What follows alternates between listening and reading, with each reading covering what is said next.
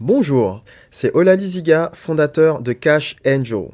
Dans ce nouvel épisode, je te propose l'extrait audio d'une vidéo que j'ai enregistrée récemment.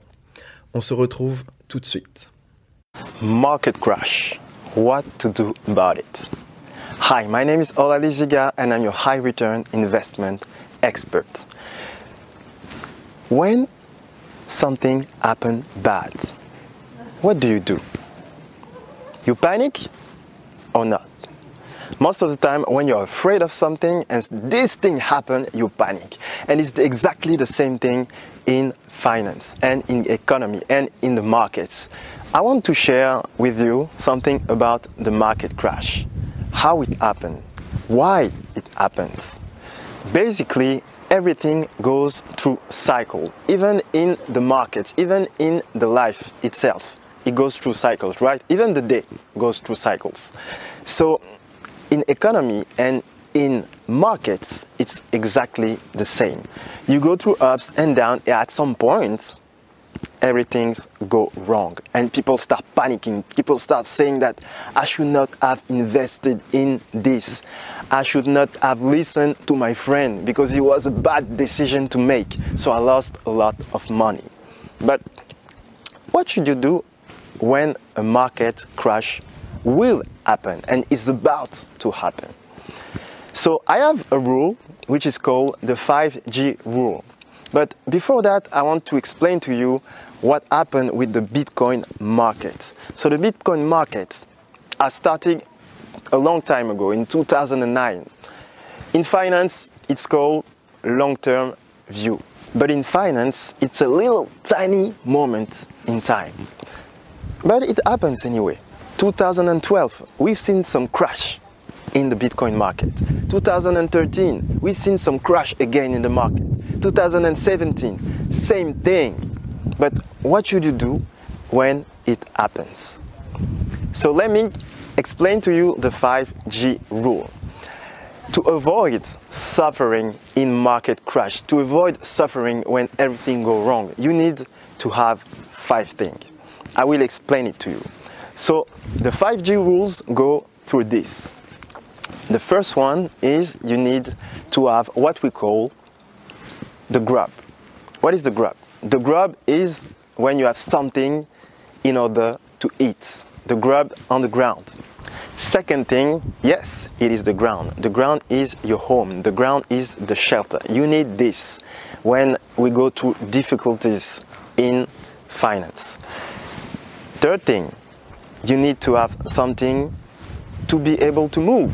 So this is gas.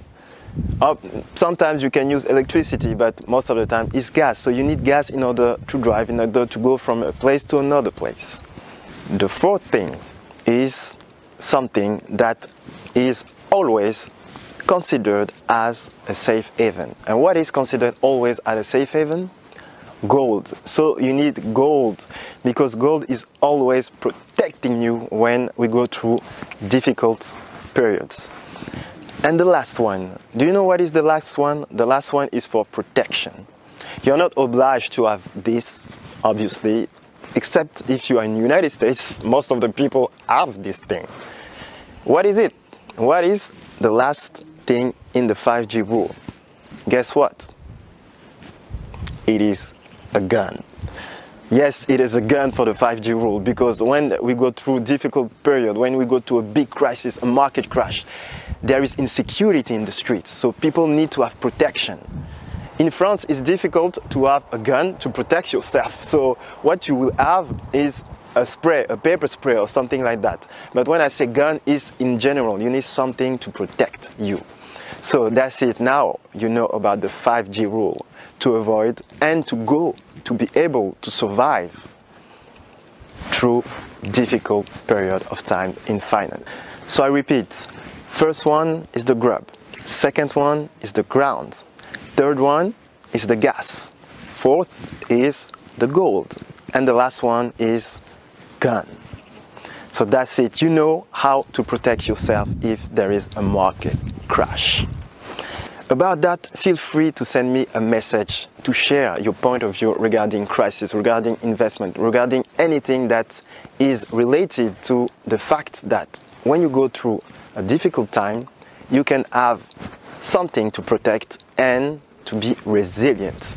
So do it right now. Send me a personal message. You can also comment this video and I will be glad to answer to you. So that's it for this video. Thanks for watching a lot. My name is Ola Liziga and I'm the founder of Cash Angel. Bye bye.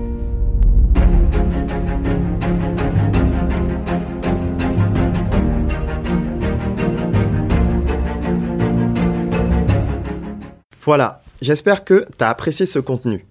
Maintenant, si tu veux en savoir plus ou bien discuter avec moi des meilleures stratégies d'investissement les plus adaptées à ton profil, tu trouveras un lien en description de ce podcast afin de pouvoir prendre rendez-vous avec moi. À très bientôt. Bye bye.